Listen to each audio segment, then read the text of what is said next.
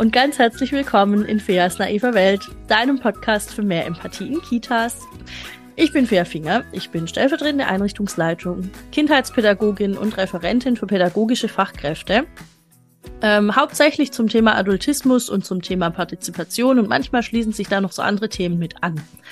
Und in diesem Podcast erzähle ich jede ja, nicht jede Woche, jetzt wollte ich schon mein altes Intro hier, ähm, alle zwei Wochen mittlerweile ähm, über Situationen in Kindertageseinrichtungen, die, ah, die einfach nicht so richtig schön laufen.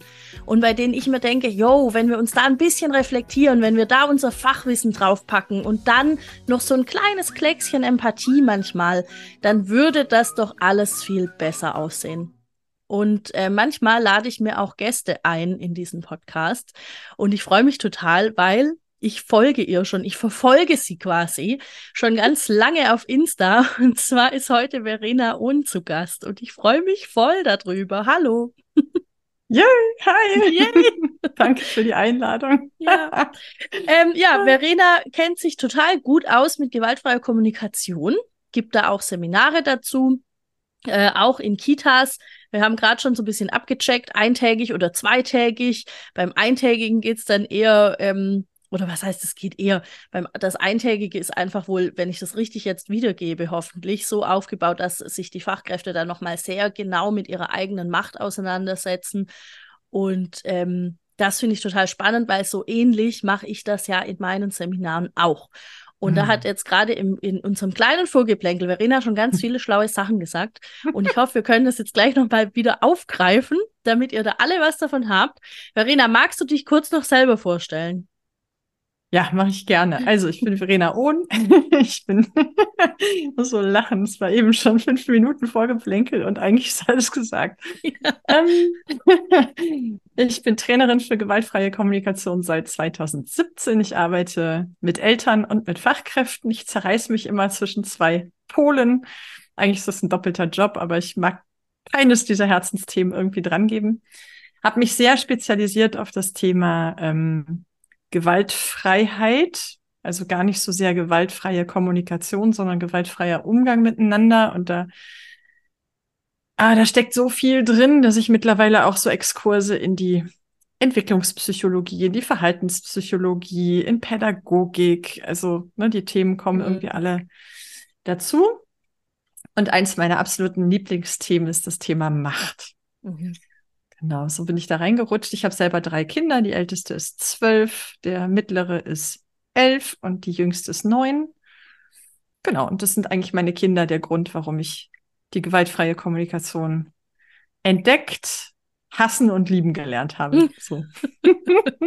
meine Kinder würden sagen, blöde GFK, aber ohne ist noch schlimmer.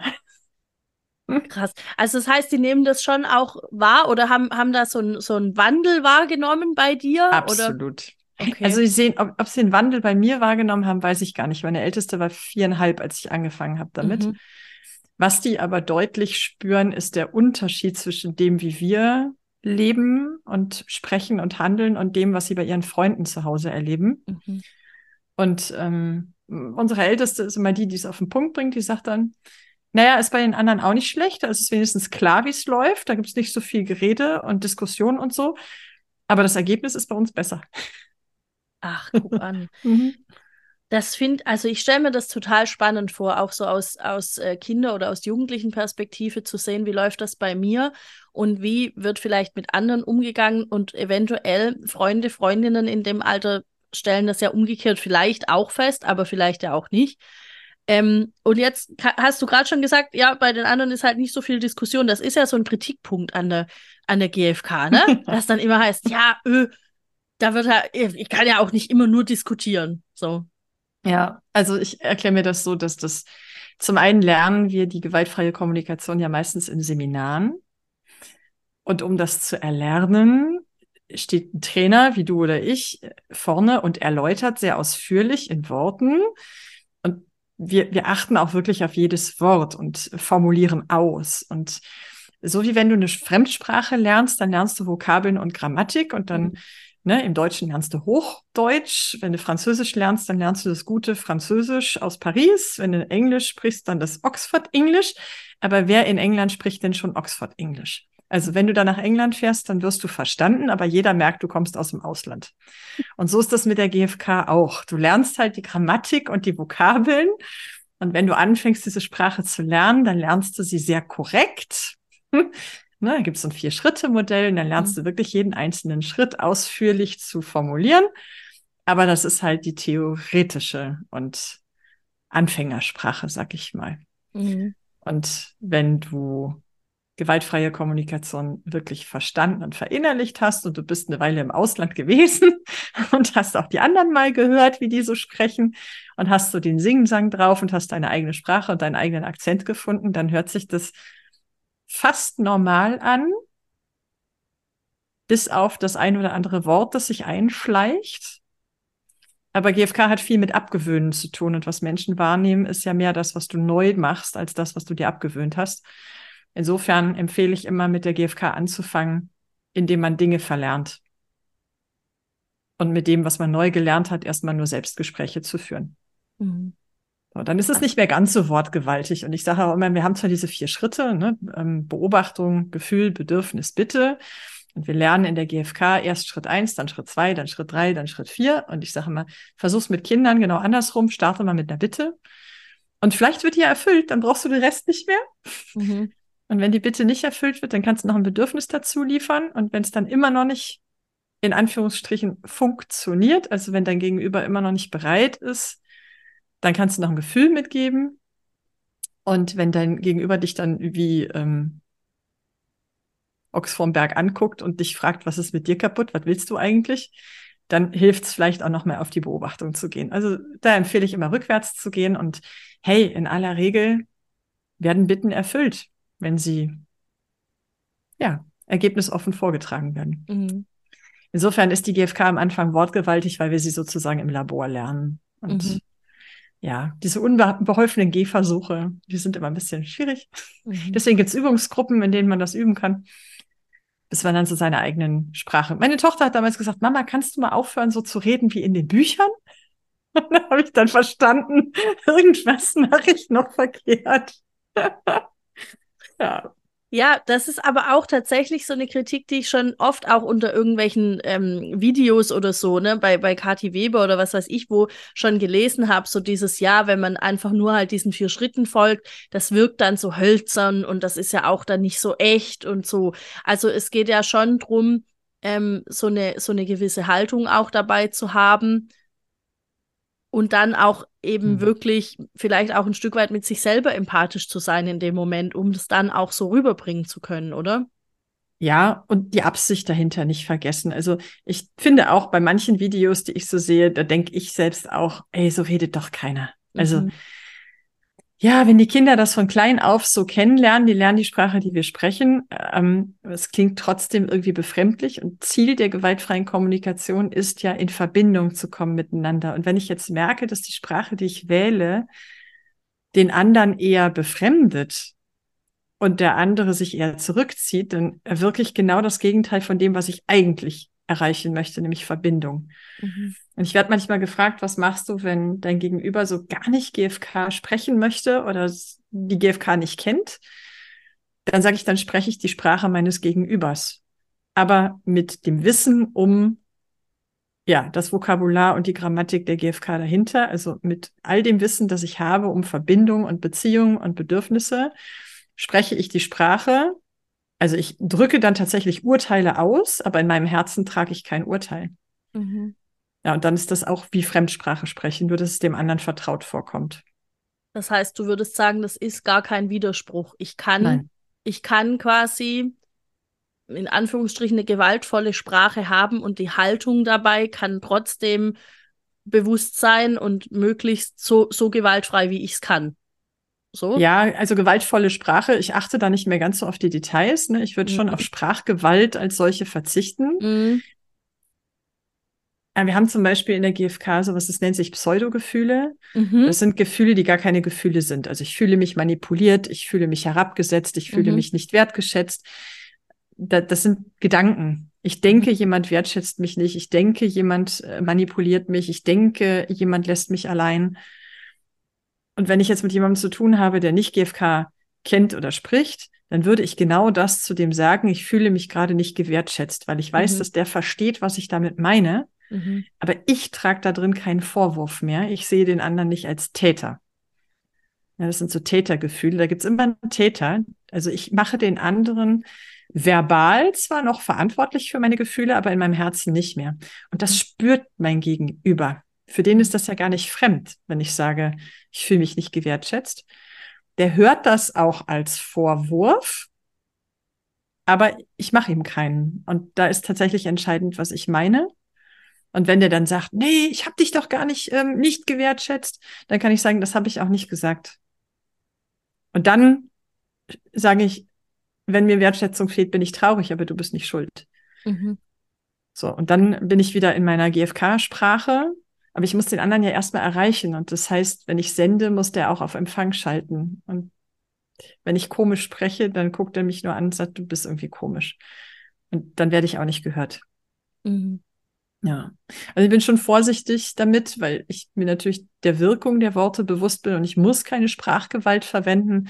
Gleichzeitig, wenn mein Gegenüber über GFK nicht erreichbar ist, dann spreche ich seine Sprache. Mhm. Ja. ja. ich finde das eine total ähm, äh, spannende Differenzierung gerade. Mhm. Mir, gef mir, gefällt das jetzt gerade gut, weil ich, weil ich denke, ah, okay, da, da geht's ja noch weiter, ne? Hinter den vier Schritten und dem Ganzen, mhm. da geht, da kommt ja, da geht's ja eigentlich erst los. Genau. Ne? Weil man so richtig schön tief irgendwo einsteigen kann. Ich liebe das ja. Ich finde das ja so gut. Ja. Ja. So, ich würde mhm. noch einmal kurz einen Bogen schlagen ähm, zu diesem ähm, quasi dem ersten Seminartag von zweien von dir. Mhm. Wenn du, wenn du dann mit den Leuten über Macht sprichst. Da hattest du gerade so ein schönes Beispiel genannt. Würdest du das nochmal erzählen? Welches Beispiel?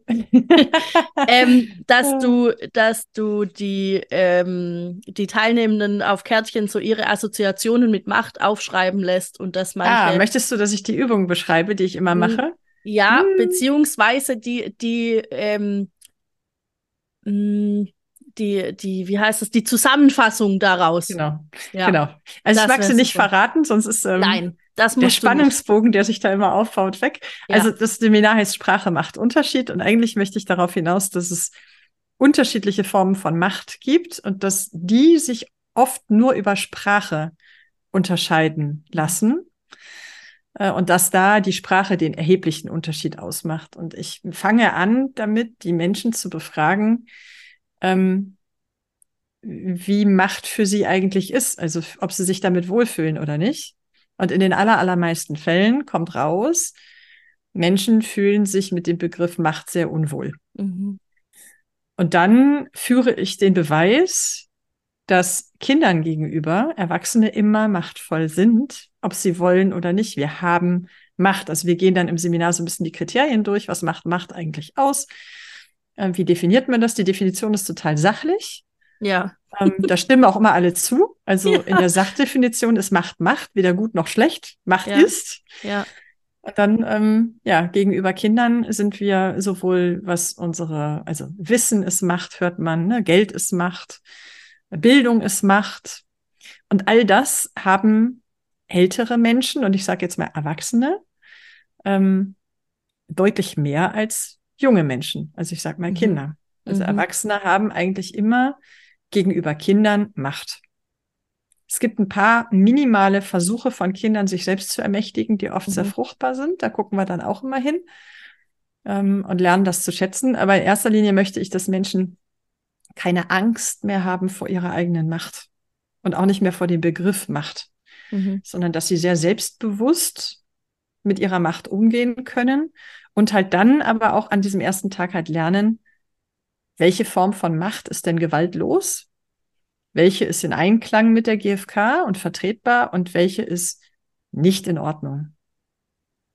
Und ich würde mir sehr wünschen, dass in den ganzen Schutzkonzepten in den Kitas noch mehr differenziert wird. Da gibt es zwar ein Ampelsystem und da könnte man jetzt sagen, das passt schon in etwa zu den Unterscheidungen, die die GfK macht, aber ähm, Menschen auch wirklich einzuladen, ihre Macht beherzt zu gebrauchen, wenn dieser Machtgebrauch gerade angesagt ist. Es gibt Situationen, in denen ist Machtnutzung angesagt. Ich habe eben im Vorgeplänkel gesagt, es gibt nichts Schlimmeres für Kinder als ohnmächtige Erwachsene, denn Erwachsene sind dazu da, die Welt zusammenzuhalten und zu schützen. Und wenn ein Kind erlebt, dass ein Erwachsener ohnmächtig ist, dann verliert das Kind seinen Schutz und spürt das auch. Und dann haben wir einen ohnmächtigen Erwachsenen und ein ungeschütztes Kind. Das ist fürchterlich. Mhm. Also sage ich mal, nutzt eure Macht bitte, ne? May the force be with you. ja, ähm, die gute Seite der Macht halt. Ja.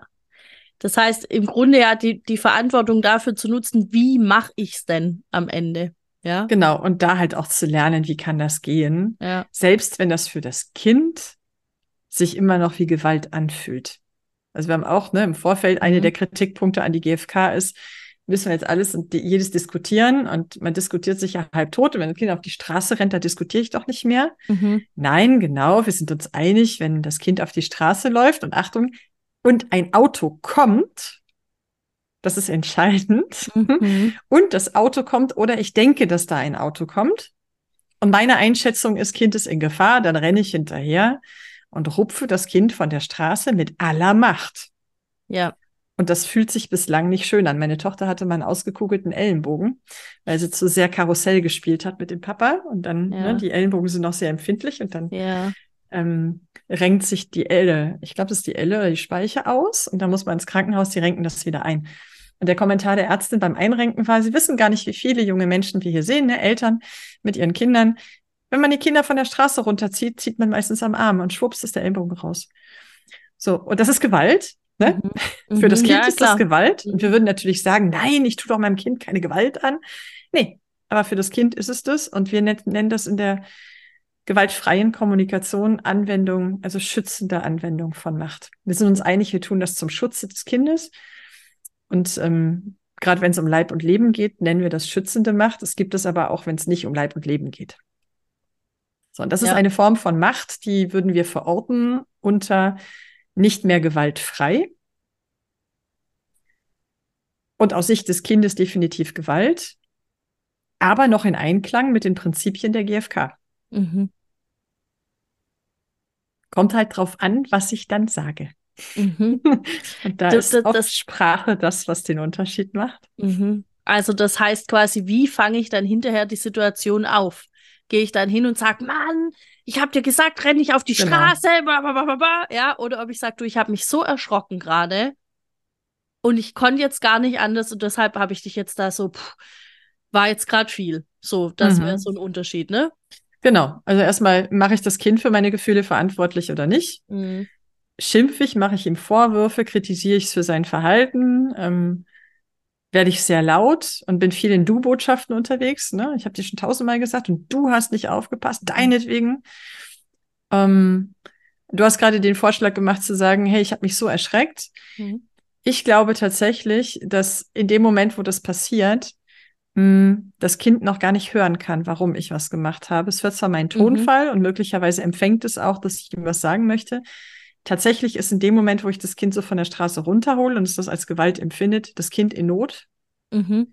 Und es wäre eigentlich angesagt, erst das Kind empathisch abzuholen und dann die eigene Geschichte zu erzählen, wenn überhaupt. Also zu sagen, wow, hast du dich gerade erschreckt, tut mir leid. Das war ja nicht unsere Absicht, ihm weh zu tun oder ihm mhm. das zu erschrecken. Mhm. Oder ähm, das Kind fängt an zu weinen und sagt, oh, habe ich dir weh getan? Mhm. Zeig mal. Mhm. Wo tut's weh? Mhm. Hast dich erschreckt, bist jetzt wütend? Ah, das kann ich verstehen. War gerade nicht schön für dich, ne? Also einfach da in die, in, in die Welt des Kindes zu gehen, sich in die Schuhe zu stellen und mal zu, vor sich vorzustellen, kleiner Mensch guckt zu großem Mensch hoch. Mhm. Ähm, schön ist, wenn man dann schon in die Hocke geht, damit man nicht so groß und übermächtig ist, sondern sofort diese Macht, wir sind machtvoll, wir sind groß, ja, wow, dass wir uns direkt klein machen, damit wir nicht so bedrohlich sind. Das Kind hat zwar Angst, also das Kind hatte keine Angst vor dem Auto, das erschreckt sich erst, wenn wir es runterholen und mhm. weiß gerade überhaupt nicht, was los ist. Und dann können das wir das war kind noch alles schön. Ich bin hier noch spazieren gelaufen. Genau. Und wir können das Kind fragen, möchtest du wissen, was passiert ist? Ja. Und möglicherweise sagt das Kind, nein, geh weg, lass mich in Ruhe. Und ich sage, okay, alles klar, nicht der richtige Zeitpunkt, um zu sprechen. So, und Verkehrserziehung findet nicht an dem Ort statt. Ich sage auch immer, wenn das Kind und ich, ich bin ja auch in Not, ich habe mich gerade erschreckt, dann kriege ich manchmal sehr, aber das Kind muss doch lernen. Genau, wann lernt das mhm. Kind? Nicht, wenn es in Not ist und nicht, wenn ich mich gerade erschreckt habe. Das Kind lernt, Verkehrserziehung findet statt beim nächsten Mal, wenn wir uns einer Straße annähern. Und hey, Jesper Juhl sagt, übernimm Verantwortung, lieber Erwachsener, statt zu sagen, deinetwegen, und zu sagen, Mist, verflixt, da habe ich nicht gut genug aufgepasst. Ich hätte darauf achten müssen, dass das gar nicht passieren kann. Mhm. Nicht sagen meine Schuld, aber zu sagen, ich habe da einen Moment verpasst. Ja. Ist ja ich hätte besser aufpassen müssen ist ja auch eigentlich ein Aspekt von Macht, ne? Das so zu planen oder das so im, im Blick genau. zu haben, dass solche Dinge nicht passieren können oder ja. wenig passieren können. Genau. Und ja. schützende Macht wäre zum Beispiel, ne, wenn wir mal die Notsituation rausnehmen, schützende Macht wäre, ähm, das Gartentor zum Beispiel erst aufzuschließen, wenn ich da bin, oder mhm. das Kind schon zehn Meter vor der Straße an die Hand zu nehmen, weil ich weiß, wenn es jetzt losläuft, kann ich es nicht mehr fangen. Ähm, oder äh, dem Kind schon 500 Meter vor der Straße zu sagen, steig jetzt vom Laufrad ab, ich trage das, mhm. ähm, weil ich weiß, ich kann nicht schützen, ähm, wenn es zu spät ist. Ja. Und da ist noch Zeit für Reden, weil da ja noch keine Not ist. Ne? Also Reden ist immer dann nicht mehr möglich, wenn wir in Not geraten. Dann ist der Zeitpunkt ähm, für gewaltfreie Kommunikation vorbei. Also wenn Kommunikation nicht mehr möglich ist, dann brauchen wir nicht mehr zu kommunizieren, sage ich immer. Ähm, ja, es gibt Situationen, da ist Reden nicht möglich. Eine Grenze der GfK, also zumindest des sprechenden GfK, ist, wenn Reden nicht mehr möglich ist, dann müssen wir aufhören zu reden. Mhm. Taugt nix. Das ist so, da, ja, und das ist halt echt so ein Punkt, ne? Das erlebe ich ja auch relativ oft. Also erstens in meinem Alltag immer mal wieder, aber auch so, wenn ich im, im Gespräch bin mit Menschen auf Seminaren oder so, ähm, dass die, dass die dann die, die Kinder wie so tot reden. Ne? Das Kind ist eigentlich schon drüber, das ist mhm. müde oder keine Ahnung, ist halt eh schon sauer und dann sitzt man da und lamentiert irgendwas so. Ja, und auf der anderen Seite, die gleichen Leute erzählen mir dann was von, ähm, ich trage ja aber die Verantwortung und ich darf ja das Kind auch nicht überfordern. Mhm. Äh, okay, ja. wo fange ich an? Ja, also da, da ist immer cool zu gucken. GfK sagt, alles, was wir tun, ist der Versuch, uns ein Bedürfnis zu erfüllen. Und wenn wir jetzt mit dem Kind sprechen und reden und reden und reden, dann sind wir gerade dabei, ganz verzweifelt dabei, uns ein Bedürfnis zu erfüllen. Mhm. Wir möchten vielleicht Verbindung. Wir hätten gern, wenn das Kind versteht, warum wir so gehandelt haben, dass es einsichtig ist oder dass es uns verzeiht, Ne, wir hätten gerne die Absolution des Kindes, dass unser Verhalten okay war. Wir möchten vom Kind hören, dass es okay ist, ähm, dass unsere Entschuldigung angenommen wird, sozusagen. Ähm ja, wir versuchen verzweifelt, unsere eigene Geschichte irgendwie abzuladen, damit uns das Gewicht nicht auf den Schultern ist. Mhm. Und eigentlich, also wir haben ja auch Empathiebedarf in dem Moment. Also wir versuchen uns Empathie zu holen jemand, wir hätten gerne Mitgefühl von jemandem. Wir hätten gerne, dass jemand die Not spürt, die wir gespürt haben, um ach, unsere Seele ein bisschen zu entlasten. Und Kinder sind aber nicht die passenden Empathiegeber. Also da ist es tatsächlich wichtig, eher zu sagen, ich begleite das Kind empathisch und fange auf, was da in Emotionen ist. Und wenn alles safe ist, dann rufe ich meine beste Freundin an und sage, kannst du mir mal drei Minuten zuhören? Ich muss mal eben meinen Schreck abladen. Mhm mir was von der Seele reden, sagen wir immer. Ne? Das Kind ist nicht der richtige Adressat, um sich etwas von der Seele zu reden. Mhm. Damit überfordern wir die Kinder und damit geben wir ihnen Verantwortung für etwas. Die können ja gar nicht differenzieren. Ähm, noch nicht in der Lage, sich von uns zu distanzieren und zu sagen, ah, Mama, das ist deine Geschichte oder liebe Fachkraft, das ist deine Geschichte, danke. Mhm. Sondern die saugen das alles auf, beziehen es auf sich. Nicht die passenden Empathiegeber. Mhm. Insofern sich das bewusst zu machen, zu sagen, hey, wenn was passiert und ich habe machtvoll gehandelt, dann bin ich beim Kind und wenn es dem Kind wieder gut geht, dann rufe ich jemanden an und sage, so, und jetzt bin ich dran. und jetzt ähm, lade ich mich ab. Jetzt hab, bin ich aufgeladen mit äh, Negativschwingungen und jetzt muss ich mal alles raus, damit es mir wieder besser geht. Ja. Mhm. Ja, ich finde das total wichtig. Ich finde das so gut. Können wir, da, ich könnte das, ich könnte ganz lange zuhören. Ich muss bei dir. Willst du ein Seminar bei mir buchen, ja? Das wäre das wär echt so ein Ding, ey. Das wäre richtig so ein Ding.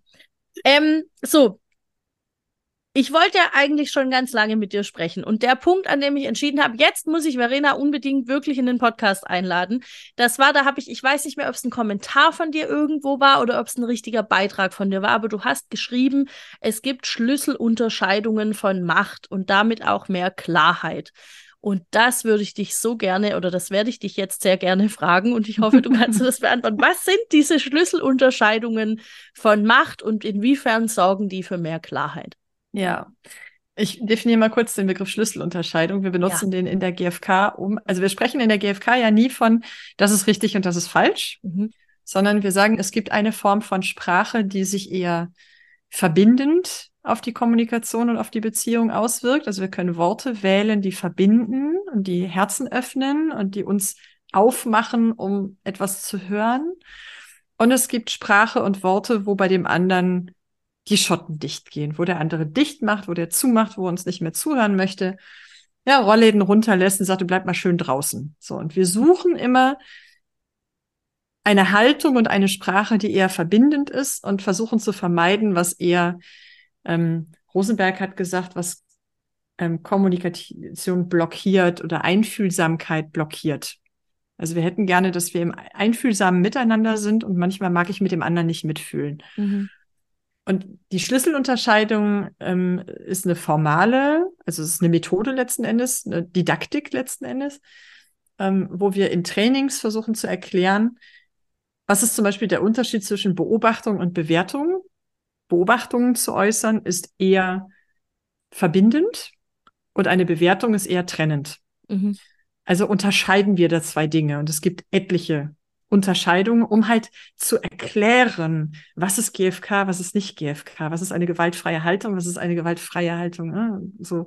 Mhm. Ähm, und in Bezug auf Macht gibt es zwei Schlüsselunterscheidungen. Es gibt einmal die Unterscheidung zwischen Macht miteinander ausüben und Macht übereinander ausüben. Ähm, Macht miteinander ausüben basiert, also wir kennen zum Beispiel den Unterschied zwischen Konsens und Kompromiss. Mhm. Konsens ist Macht miteinander. Wir treffen Entscheidungen miteinander oder wir Klassensprecherwahl zum Beispiel. Alles, was du unter Partizipation, unter klassischer Partizipation siehst, ist Macht miteinander. Da wird jemand ermächtigt, etwas zu tun. Mhm. Ähm, jemand wird in ein Amt gewählt und der Klassensprecher hat ja Rechte. Jetzt könnte man meinen, wenn er seine Rechte nutzt, dann übt er Macht aus. Ja, das tut er. Aber weil er von der Gemeinschaft gewählt wurde, ist es eine Macht miteinander. Er hat das Mandat bekommen. Und er kann auch wieder abgewählt werden, wenn er einen schlechten Job macht. So. Ähm, außerdem ist sein Job, im Interesse aller zu handeln. Und solange er im Interesse aller handelt, beziehungsweise das Interesse aller im Blick hat, oder in der GfK würden wir sagen, wenn der die Bedürfnisse aller im Blick hat, dann ist es Macht miteinander. Wenn ich meine Bedürfnisse über die eines anderen stelle oder wenn ich meine Strategie wähle und die Strategien der anderen nicht berücksichtige, dann ist es Macht über. Also wenn ich das Kind von der Straße runterhole, dann stelle ich mein Bedürfnis der Fürsorge über das der Selbstbestimmung des Kindes. Und ich bleibe auch dabei, meins ist in dem Moment wichtiger als deins. Und wenn ich sage, meins ist wichtiger als deins, dann ist es Macht über. Mhm. So, und wir brauchen das zum Schutz immer. Ne, wenn mein alkoholisierter Kumpel aus der Disco kommt und den Autoschlüssel in der Hand hat, dann nehme ich dem den Schlüssel weg. Dann ist mir egal, ob der jetzt Bock hat, Auto zu fahren und ob der gerade super drauf ist und ob der noch Party rocken will im Auto. Ich schränke Und ob ihn er ein. denkt, er könnte noch fahren, ja. Genau, ob er flexibel ist, ne? Genau. Autonomie, Flexibilität, Mobilität, das sind ganz ja. viele Bedürfnisse, die ich da abrupt beende und sage, du fährst mal schön mit Öffentlichen. Ich behalte den Schlüssel bis morgen früh. Ähm, ja, also den Zugang zu seinem, ich entwende im Prinzip sein Auto. Mhm. So, natürlich ist das nicht gewaltfrei, wenn ich das tue, aber es ist schützende Macht. Mhm. Und jeder würde sagen, ja, bitte tu das. und jeder ist damit einverstanden. Ja, also schützende Macht lässt sich immer sehr gut reflektieren, begründen und auch im Nachgang gut auflösen.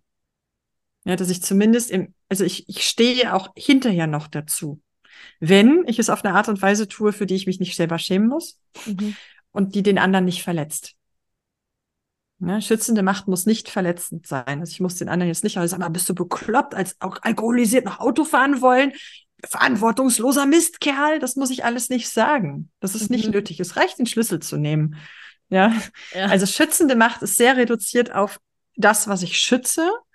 Und schützende Macht hört auf, wenn ich, wenn der Schutz gewährleistet ist. So, jetzt bin ich ja schon drin. Also wir hatten die Schlüsselunterscheidung zwischen Macht miteinander ausüben, Macht übereinander ausüben. Mhm.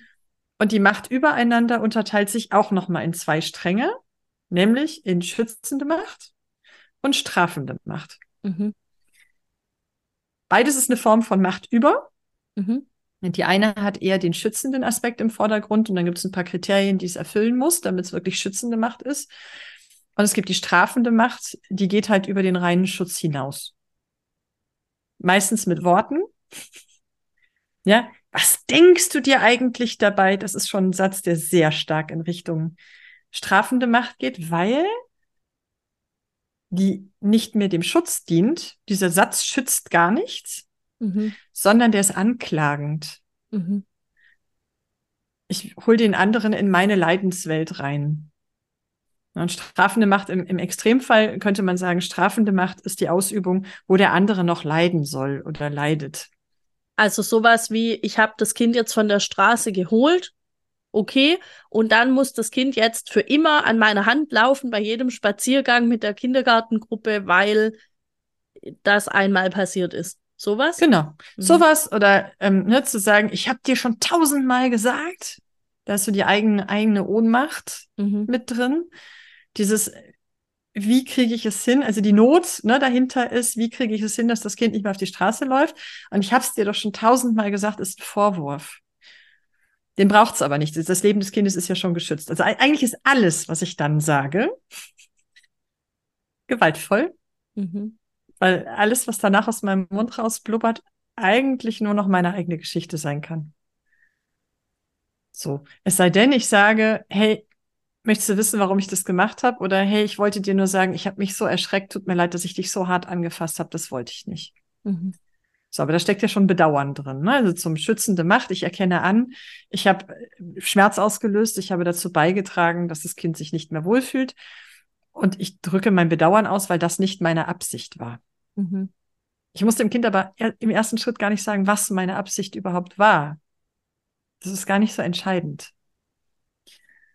Oder wenn ich sage, ne, sobald wir über die Straße rüber sind, so, und jetzt bleibst du bis zum Spielplatz eins mal an meiner Hand, damit du es lernst. Also alles, ja. damit du lernst, das ist strafende Macht. Immer. Mhm. Ich muss nichts tun, damit jemand etwas lernt. Es ist nicht meine Aufgabe, jemanden zum Lernen zu bringen. Ich kann Lernprozesse unterstützen. Aber der Bildungsplan, sag doch. Genau, der Bildungsplan. da nutze ich meine Macht zu bestimmen, welche Lernumgebung gebe ich, welche Erfahrungen ermögliche ich, wie mhm. begleite ich das. Ähm, ich kann ja nicht das Hirn des Kindes programmieren mit Programmcode. Mhm. Ich kann tatsächlich nur Gelegenheiten bieten und das begleiten. Mhm. Und am Ende ist es doch auch so, dass das Kind ja ein Stück weit selber äh, im Grunde ja unbewusst entscheidet, was es ja. aus einer Situation lernt. Also ich kann das ja sowieso nur ganz bedingt beeinflussen. Also das, was ich möchte, dass das Kind daraus mitnimmt, ist ja unter Umständen gar nicht das, was es sich mitnimmt, sondern ja. irgendwie was komisches anderes, ne? Ja. Wenn du, wenn du an die Uni gehst und lernst, also du gehst studieren oder du machst eine Ausbildung und lernst, mhm. Aber ich nehme Uni, weil das so selbstbestimmt ist. Ich entscheide, dass ich jetzt studieren möchte. Dann gehe ich an die Uni und ich setze mich in einen Hörsaal und höre mir einen Professor an. Das heißt, ich bekomme Informationen. Und dann verarbeite ich die Informationen. Wenn ich Glück habe, bekomme ich noch ein Angebot wie ein Laborversuch oder ein Seminar, wo ich mit anderen was erarbeite oder ich bekomme den Auftrag, eine Hausarbeit zu schreiben, also das eigene Wissen nochmal zu reproduzieren und irgendwie zu verarbeiten. Das sind alles Lernprozesse, die unterstützt werden durch die Aufgabenstellung. Das, was Kinder brauchen, um zum Beispiel in der Verkehrserziehung zu lernen, ist eine Information. Wie funktioniert das? Und eine Reflexion. Wie war das heute für dich? Ich kann das Kind auch fragen, hey, heute Morgen, ne, als wir da über die Straße gegangen sind, es war ja nicht so schön für uns. Nee, war ganz doof, du hast mich von der Straße runtergeholt. Genau, und das, ich habe dir auch wehgetan. Ja, genau. Was hast denn du daraus gelernt? Was nimmst denn du für dich mit? Dass du mir wehtust, wenn ich über die Straße laufe. Dann weiß ich schon mal, was es gelernt hat. Mhm. So, und dann kann ich statt da jetzt drauf einzugehen und zu sagen, aber ich wollte dir nicht wehtun, kann ich sagen, hast du eine Idee, wie wir es beim nächsten Mal anders machen können? Also gar nicht darauf rumreiten, sondern hast du eine Idee? Und dadurch, dass das Kind anfängt, selber eine Idee zu erzeugen, verstärke ich den Lernprozess in eine Richtung, in die ich möchte, nämlich denk mal drüber nach, was wir beim nächsten Mal besser machen können. Und dann kann ich über die Idee nachdenken. Ne? Ich kann, wenn das mhm. Kind dann sagt, ja, das nächste Mal renne ich schneller. Also mein Kind hat damals gesagt, ich muss nur schneller rennen.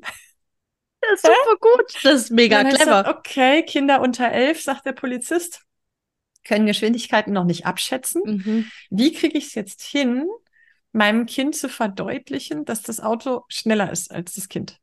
Das ist ja so unser Gedanke. Ne? Es taugt nichts, mhm. schneller zu rennen. Das Auto ist trotzdem schneller als du und wir können das auch nicht abschätzen. Mhm. Und ich will auf gar keinen Fall, dass das Kind noch schneller rennt, dann kriege ich es beim nächsten Mal nämlich nicht. Aber statt zu sagen, nee, das geht nicht, sage ich, okay, pass auf, du denkst, du bist schneller als das Auto? Mhm. Wollen wir mal ein Wettrennen machen? So, dann sind wir ins Industriegebiet gegangen oder gefahren mit dem Auto und dann habe ich das Kind auf dem Bordstein laufen lassen und ich bin mit dem Auto gefahren, habe ihm gezeigt, hier gibt es einen Tachometer, da steht drauf, wie schnell ich fahre. Und jetzt fahre ich mal Schrittgeschwindigkeit. Ich bin ganz langsam nebenher gefahren. Und ich gesagt, jetzt zeige ich dir mal, wie schnell das Auto im Straßenverkehr fährt. Und dann sollte das Kind so schnell mitlaufen, wie es mitlaufen kann. Und natürlich, irgendwann ist das Auto schneller. Mhm. Und alles, was das Kind verstanden hat, ist, oh, ich glaube, das Auto ist schneller als ich. Mehr muss es nicht wissen. Wenn das nächste Mal der Vorschlag kommt, Mama, ich laufe schneller über die Straße, überleg, wer ist schneller? Mhm. Und Kinder begreifen ja, ne, lernen durch Begreifen. Mhm. Es hat gefühlt, dass es nicht schneller sein kann als das Auto. Und es ist für das Kind noch völlig unerheblich, ob ne, es jetzt eine wir laufen nebeneinander her oder ich laufe über die Straße und wir treffen orthogonal aufeinander. Das, mhm. Also das ist viel zu viel Erklärung fürs Kind. da hole ich mal Slipchart raus, genau. dann male ich ihm das auf und dann können wir da das Ausreiparabel, ja klar, oder das sind Parabel, ich weiß gar nicht, nee, das sind keine Parabel, egal, ja. das kriegen, das kriegen die Kids aber auch raus, wenn sie Fahrrad fahren, zum Beispiel auf dem, man kann auf dem Verkehrsübungsplatz fahren und statt mit dem Auto kann man mit zwei Fahrrädern fahren. Ja. Und sagen, ein Kind fährt Fahrrad und das andere läuft zu Fuß über die Straße. Und der Fahrradfahrer ist unterschiedlich schnell und irgendwann wird der Fahrradfahrer haarscharf das Kind erwischen. Es sagen, und einfach, also der Punkt ist, spüren lassen, solange es sicher ist. Das ist auch schützende Macht. Mhm. Na, auch da, hey, ich nutze meine Macht, um dem Kind Lernen zu ermöglichen. Das könnte also, ich nicht, wenn ich machtlos wäre. Ja, also äh, quasi in, einen sicheren Rahmen aufbauen, in dem das Kind sich bewegen und ausprobieren kann. Genau. Und am besten mhm. spielerisch, denn Kinder lernen übers Spielen. Mhm. Am allermeisten. Ja, blöde Erkenntnis, ich bin immer so ernsthaft und so kopfgesteuert und ich will meinen Kindern immer die Welt erklären. Und die wollen sich eigentlich die Welt spielend erkunden. Mhm. Spielerisch erkunden. Und wenn dachte, mir das, das sehr fremd ist, ne, wenn mir das Spielerische sehr fremd ist und es mir sehr schwer fällt, in diese Kinderwelt einzutauchen, dann bin ich gesegnet, dass ich Geschwisterkinder habe, weil die sich gegenseitig das beibringen können. Ja. Ich dachte gerade auch an so einen Kita-Alltag, dieses mhm. Spielerische, mhm. ne? dass die Kinder, für die, für die ist ja der ganze Tag eigentlich, wenn man sie lässt, spielerisch. Also mhm. auch so dieses, ähm, keine Ahnung, ich, ich, ich, ich probiere jetzt das und das mal aus und gucke mir das mal an, wie da so die Reaktion sein wird, wenn ich jetzt beim Essen mit den Füßen trampel oder irgendwas. Ja. Ne? So, das ist ja für die einfach ein Spiel und ist einfach witzig. Und pff, ja, dann, und dann gucken wir mal, wie, wie reagiert denn jetzt hier wer. So. Mhm. Und dann, ja, da kann ich ja auch meine Macht dann so oder so eben nutzen. Ne? Ich ja. kann das dann so ein bisschen weglächeln und sagen, ja, ja, oder ähm, wäre ja auch schon wieder fies, ne, das so zu machen. Oder ich sage halt gleich nein und ich möchte aber, dass ihr leise seid oder so. Oder ich gucke guck mir halt an, welches Bedürfnis haben die denn da jetzt und müssen wir vielleicht doch noch mal ein bisschen in den Tonraum gehen nachher. So. Mhm.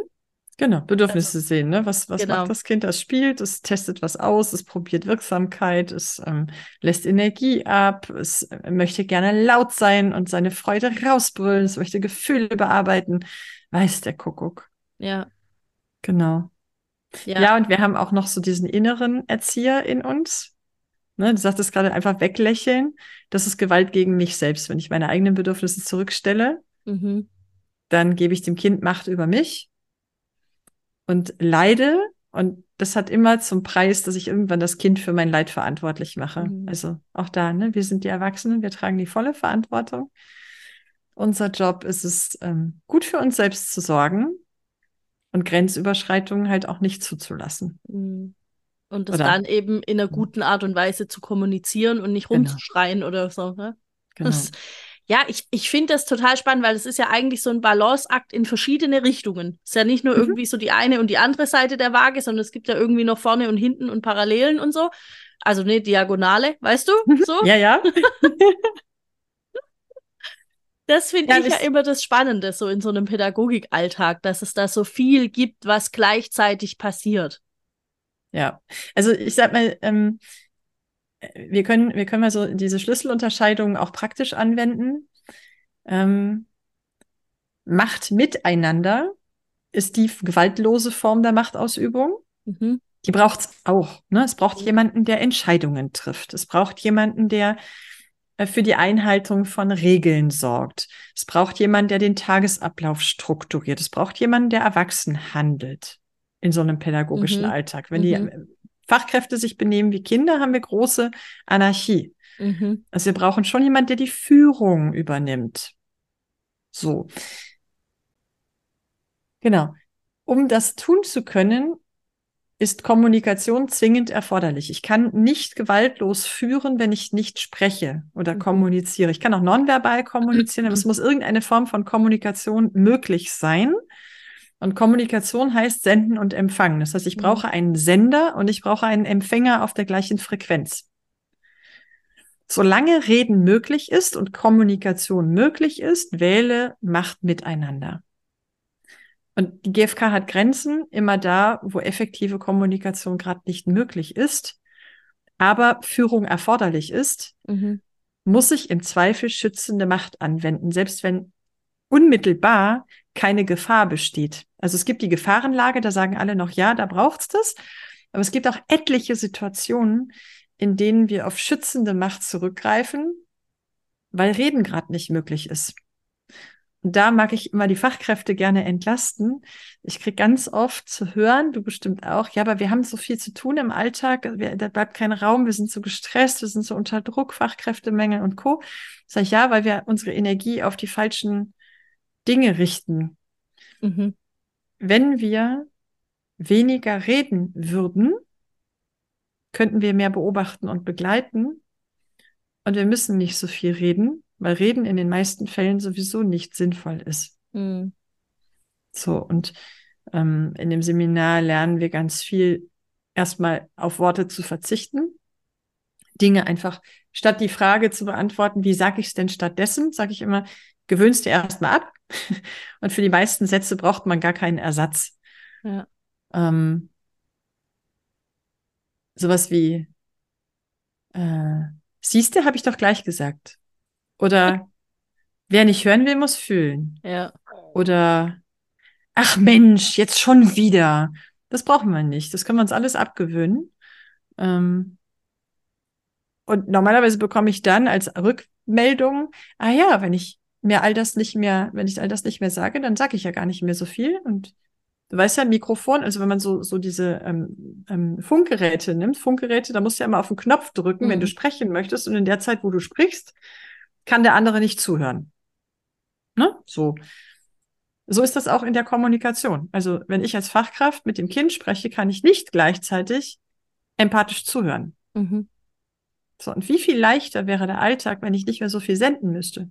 Mhm. Dann wäre ich mehr auf Empfang und dann könnte ich viel schneller Konflikte klären, ich könnte viel schneller Emotionen bewältigen, ich könnte viel schneller Dinge erledigen mhm. und könnte meine Energie mehr auf das Beobachten verlagern mhm. und nicht so sehr auf das Tun. Mhm.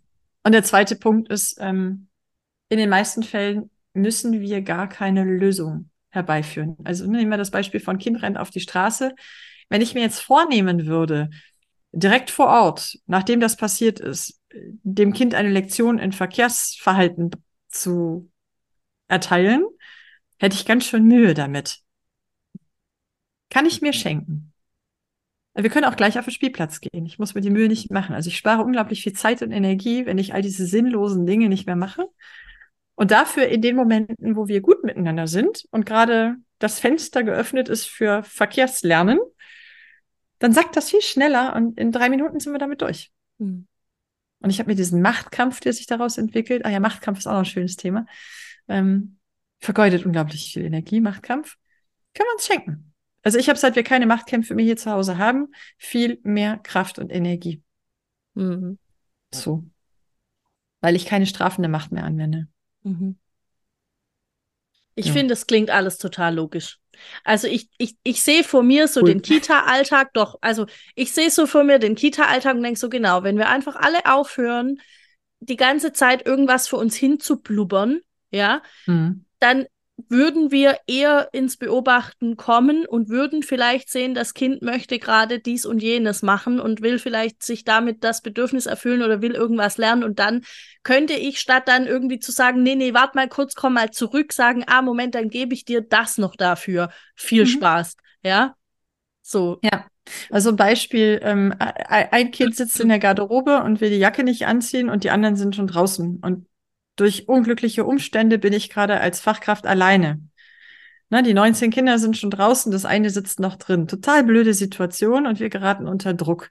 Wenn wir unter Druck sind, ist Reden sowieso schwer möglich. Und wenn ich jetzt die Größe habe, Moment innezuhalten und zu beobachten, was hier gerade passiert. Also, ne, strafende Macht wäre, ich zwinge das Kind in die Jacke oder ich sage, okay, wenn du keinen Bock hast, die Jacke anzuziehen, also ich gehe jetzt raus, tschüss. Oder zu sagen, ähm, Du, wenn sich da draußen jetzt einer verlässt, verletzt, du bist schuld. Ich bin ja hier drin mit dir. Ich kann ja nicht raus. Oder zu sagen, also entweder du ziehst die Jacke jetzt an oder wir gehen ohne Jacke raus. Da macht die Sprache den Unterschied, denn ich kann auch sagen, okay, dass wir rausgehen, ist nicht verhandelbar. Ob du mit oder ohne Jacke rausgehen möchtest, das kannst du selbst entscheiden. Mhm. Da sind wir in der schützenden Macht. Ich bestimme über das Kind. Ich sage nämlich, was nicht verhandelbar ist. Und ich sage ganz klar, da gibt es Dinge, die sind nicht verhandelbar. Aber ob das Kind jetzt ohne Jacke oder nicht ohne Jacke rausgeht, also mit oder ohne Jacke, das kann es selbst entscheiden. Leib und Leben sind gerade nicht ja gut gefährdet, kann ich machen. Ich kann nur dann Verhandlungsspielraum aufmachen, wenn ich in dem nicht verhandelbaren klar bin. Mhm. Und das Kind empfängt die Botschaft. Und ich kann natürlich im Moment gucken, was ist da gerade beim Kind? Warum zieht es die Jacke nicht an? Es hat einen Grund. Und muss ich es jetzt wirklich dazu zwingen oder nicht? Nein, natürlich nicht. Nein, ich möchte nicht, dass das Kind sich erkältet. Aber da können wir auch draußen noch drüber sprechen. Das muss nicht jetzt gelöst werden. Also diese schnelle, dieses schnelle Abchecken, ist hier gerade akut Gefahr oder nicht? Findet hier eine Grenzüberschreitung statt? Nö, das Kind hat halt keinen Bock, seine Jacke anzuziehen. Vielleicht möchte es auch nicht rausgehen. Und diesen Moment innezuhalten, und ich empfehle immer so, so Nichtsprachgewaltwörter wie Oh, du möchtest nicht rausgehen? Aha, du möchtest nicht rausgehen. Hm, das ist interessant. Ach, guck mal, du willst nicht rausgehen? Das lädt dazu ein, dass das Kind noch mehr erzählt. Mhm. Hergen sagt, ähm, wieso, weshalb, warum macht stumm. Mhm. Also dieses wieso, weshalb, warum können wir uns schenken. Ich mag dieses, ach, echt jetzt? Du willst nicht raus? Also dieses Erstaunen, das, also die, die Wut wandeln in Erstaunen und Erstaunen ausdrücken und sagen, das, damit habe ich jetzt nicht gerechnet. Was ist denn los? so, kann ich dir helfen? Gibt's was, was du brauchst? Ja. Und dann kreativ zu werden. Ne? Ich denke an Spiele und Spaß. Mit Spiele und Spaß kriegen wir sie meistens zumindest für einen Moment in unsere Welt. Mhm ohne dass wir sie zwingen müssen, Jacke anzuziehen. Mhm. Also ist, ich finde als Kind super cool, gefragt zu werden, wie ich die Welt sehe. Da interessiert sich jemand, weißt du? So, mhm. und dann sind wir im Macht miteinander, mhm. weil ja Reden möglich ist. Also, weißt du, in dem Moment, wo ich sage, oh, du willst die Jacke nicht anziehen und das Kind sagt, nein, will ich nicht, dann feiere ich, dass ich eine Botschaft gesendet habe und ich habe auf der gleichen Frequenz eine Antwort bekommen. Dann sage ich, huh, Reden ist möglich. Ab jetzt können wir miteinander verhandeln. Super cool. Geht nicht, wenn das Kind einen Wutanfall hat, geht nicht, wenn es in einer Panikattacke steckt, geht's nicht, wenn ich in einem Wutanfall bin, wenn ich Angst habe. Mhm. Ja, da braucht es andere Strategien und deswegen so an alle, die zuhören, die GfK hat da Grenzen, wo ich selber nicht mehr kommunizieren kann. Dann bitte ich alle wenigstens zu lernen, gewaltfrei Stopp zu sagen. Ne, eigene Grenzen aufzeigen ist für mich so die erste, der Einstieg in die GfK müsste eigentlich sein, ich lerne meine Grenze gewaltfrei aufzuzeigen und zu kommunizieren. Aber ich glaube, da geht's ja auch schon, also was heißt, da geht's ja schon los. Aber ähm, es ist ja so dieses, mh, mm, also jetzt gerade in so einem Kita-Alltag, ne, was ist meine Grenze tatsächlich und was ist eine Grenze, von der ich glaube, dass es sie gibt, weil vielleicht erwarten andere Leute im Team äh, mm. XYZ. So. Da, und das finde ich total schwierig, oder ja, was heißt total schwierig, aber das ist schon herausfordernd, glaube ich, dann zu entscheiden, ah, aber meine Grenze ist ja hier gar nicht. Und ich kann jetzt, wie du gesagt hast, Leib und Leben ist nicht gefährdet. Ich kann jetzt gerade was anderes entscheiden und deshalb entscheide ich mich hierfür und mache mhm. das mit dem Kind irgendwie anders aus. Und ähm, ich glaube, dass man, wenn, wenn man das nie reflektiert, diese, dieses ganze Zusammenspiel, dass man da sehr schnell mh, auch so ein bisschen Erwartungen von anderen Leuten versucht zu erfüllen. Also wenn wir es immer mit, wenn wir wüssten, alle um uns herum sind auch erwachsen, also nicht mhm. volljährig, sondern wirklich erwachsen, dann könnten wir das getrost bleiben lassen. Und wenn unsere Gesellschaft nicht so ticken würde, dass wir Eltern immer dafür sorgen müssen, dass unsere Kinder höflich und respektvoll sind. Mhm. Ne, mir wäre es. Jesper Juhl sagt ganz schön, das Fatale an Grenzen ist, dass wir sie erst spüren, wenn sie überschritten werden. Mhm. Das beinhaltet für mich, dass ich nur meine eigenen Grenzen spüren kann. Ich kenne die Grenzen, deine Grenzen kenne ich nicht. Ja, wenn mein Kind jetzt reinplatzen würde und sagen, hier Juhu und bäh, dann würde ich gucken, wie geht's dir damit, dass mein Kind hier gerade das Podcast-Interview torpediert mit seiner Lautstärke. Ich könnte dann sagen, sei leise, die Fea redet gerade mit mir. Aber eigentlich müsstest du das sagen, nicht ich, weil ich ja gar nicht weiß, wie es dir damit geht. Mhm. Das ist meine Empfehlung, ne, mein Kind darauf hinzuweisen, dass ich diesen Gedanken habe, dann würde ich sowas sagen wie, Moment mal gerade, ich weiß nicht, ob das für Fia gerade okay ist. Fia, wie ist es für dich gerade, dass wir unterbrochen werden? Und gebe quasi damit, ich moderiere den Kontakt zwischen meinem Kind und dir. Mhm. Ich habe ein schönes Beispiel. Mein, mein Sohn rannte äh, total begeistert von einem Schultag nach Hause den Berg hoch zu Fuß ich war, hatte ihn abgeholt, er rannte vor mir her, da lief eine ältere Dame vor uns, deutlich langsamer als er, und im Vorbeigehen klappst er ihr auf den Po. Einfach so. Ups. In seinem ganzen kindlichen Übermut, der war echt gut drauf, klappst ihr hinten auf den Po. Und ich rief hinterher, hey Mensch, das kannst du doch nicht machen. Und dann dreht die Frau sich zu mir um und sagt, ach, lassen Sie. Alles gut. Und das ist so ein Beispiel für, ich habe versucht, stellvertretend für die ältere Dame eine Grenze aufzuzeigen, denn meine Grenze war nicht berührt. Mhm.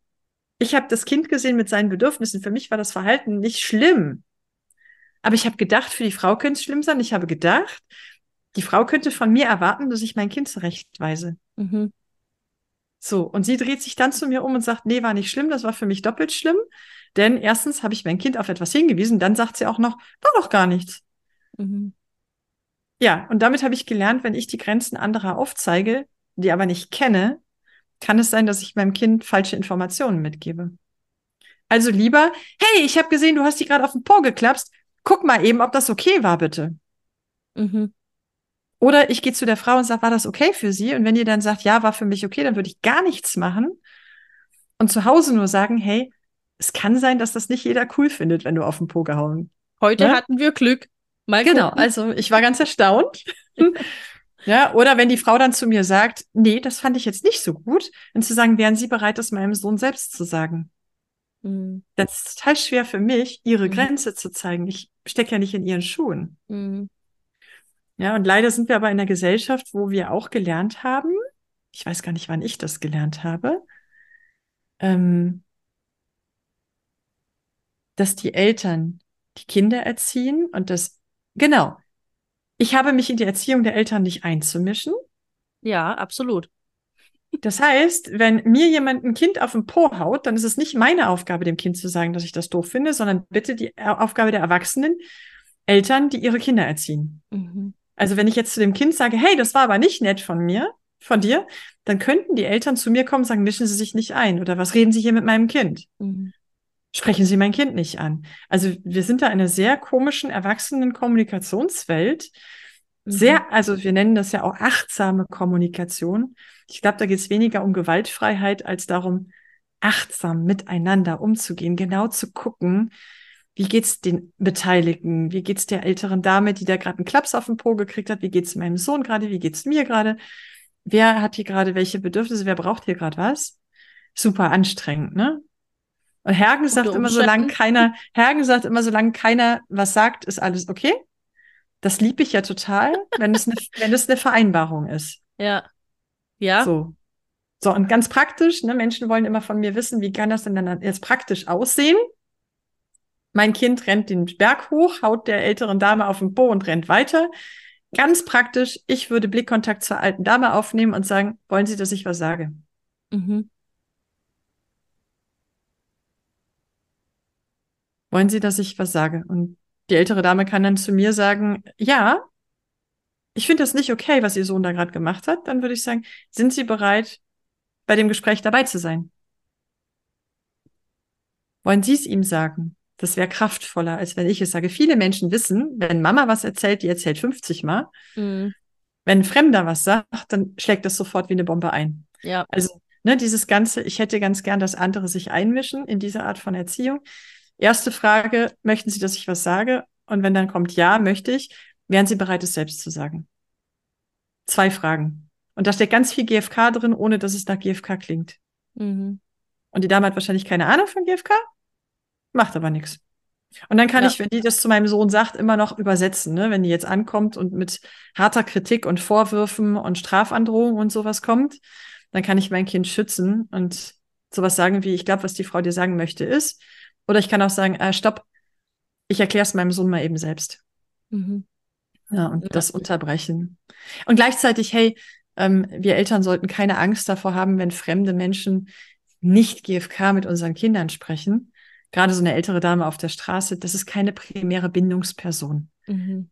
Selbst wenn die zu Worten greift, wo ich sage, hu, das ist trennende Sprache, das ist jetzt arg, die hat nicht so einen Einfluss auf mein Kind. Die macht vielleicht Eindruck, aber die hat kein Potenzial zu traumatisieren. Mhm. Da geht es eher darum, wie ist Mama dann für mich da? Ja, wollte ich gerade sagen. Meine, meine Erzieherin für mich da. Ja. Ne, ja. Wenn der Hausmeister in der Kita was zu dem Kind sagt, hat das vielleicht weniger Gewicht, als wenn es die Bezugserzieherin ja. sagt. So. Ja. Also auch echt Ängste abzubauen und sagen wir, pff, Kinder halten auch eine Menge aus, solange die primäre Bindung gut funktioniert. Mhm. Ja. Ja, Genau. Wir ah, sprechen ja. schon seit einer Stunde. Ja, ne? wir, wir hatten ausgemacht, wir sprechen nicht so lange. Das hat nicht funktioniert. Wir hören jetzt an dieser Stelle auf. Nutze wir, deine Macht, beende das Gespräch. Nutze jetzt meine Macht und sage vielen, vielen Dank. Ich habe mir so viel, ich habe so gern dir zugehört. Ich glaube, es wird allen hoffentlich auch so gehen. Ähm, ich hoffe, wir können das irgendwann noch mal vertiefen. Ich finde es einfach, ich fand es so gut. Ich, ich glaube, wir müssen es noch ein paar Mal anhören, um irgendwie so alles rauszunehmen, was ich jetzt irgendwie da interessant fand. Ähm, hast du noch irgendwas, wo du sagst, das wäre super wichtig, dass das noch gesagt wird? Also, was ich immer gerne sage, ist, liebe Fachkräfte, ihr habt Macht, nutzt sie beherzt und ohne Angst und ohne Schrecken und reflektiert immer mal wieder, ähm, ob ihr die Macht zum Schutze anwendet und dann auch in Beziehung mit dem Kind bleibt oder ob es euch auf die dunkle Seite der Macht zieht, denn Macht macht süchtig, das ist nachgewiesen. Es gibt wissenschaftliche Studien dazu, dass Macht ein Gefühl von, ja, so, so ein Hochgefühl auslösen kann und Dopamin ausschüttelt, bleibt in der Reflexion. Ja, also ein bewusster und achtsamer Gebrauch von Macht und lasst euch spiegeln von den anderen. Also nehmt Feedback entgegen. Sehr cool. Das finde ja. ich ein schönes Schlusswort. Hm. Jetzt kommt noch mal ein ganz kleiner Werbeblock. Allen, denen diese Folge jetzt gefallen hat und die sagen, oh krass, da nehme ich mir richtig viel davon mit, denen würde ich ans Herz legen, doch auf jeden Fall Verena Ohn zu folgen auf Instagram. Möchtest du noch kurz sagen, wie du da heißt? Ja, Gewaltfreiheit unterstrich in unterstrich Kitas. Sehr gut. Und du hast auch eine Homepage. Ich glaube, die ist in Überarbeitung momentan, ne? Die ist äh, Dauerbaustelle, genau. Wir, ja, ich Genau, die Hoffnung, aber- dass es vor Ende des Jahres fertig wird, genau. Ja, ich kenne ich kenn das Thema mit der Homepage und es gibt aber bei dir auch einen Newsletter, den man sich da Genau. ähm, zum, also zukommen lassen könnte. Ne? Wenn man das, wenn man das wollte, dann würde das gehen. Ich glaube, die Adresse ist verenaun.de, oder? Genau. Mhm. Slash Newsletter. So, Genau. gut, guck mal. Das ist nämlich jetzt hier schön verpackte Werbung. Und es wird einen extra Kita-Newsletter geben, weil ich feststelle, dass es so Kita-Themen gibt, die nicht alle Eltern interessieren, Ja. wo ich äh, speziell auf Teamkonflikte und sowas eingehen kann. Das Ja. ist für Eltern nicht so interessant. Genau, und Gewaltfreiheit in Kitas ist ein großes Thema für mich. Sehr coole Sache. Also, das würde ich allen ans Herz legen. Und ansonsten, ähm, wenn euch die Folge sonst noch so irgendwie gefallen hat, dann schmeißt die raus, teilt die über alle Kanäle, wo es irgendwie geht. Ähm, verlinkt uns auch gerne, wenn ihr es über Instagram irgendwo hinteilt. Da freuen wir uns sehr. Und ähm, ansonsten gibt's in zwei Wochen eine neue Folge Fairs Naive Welt. Bis dann. Ciao. Tschüss, Verena. Tschüss. Danke.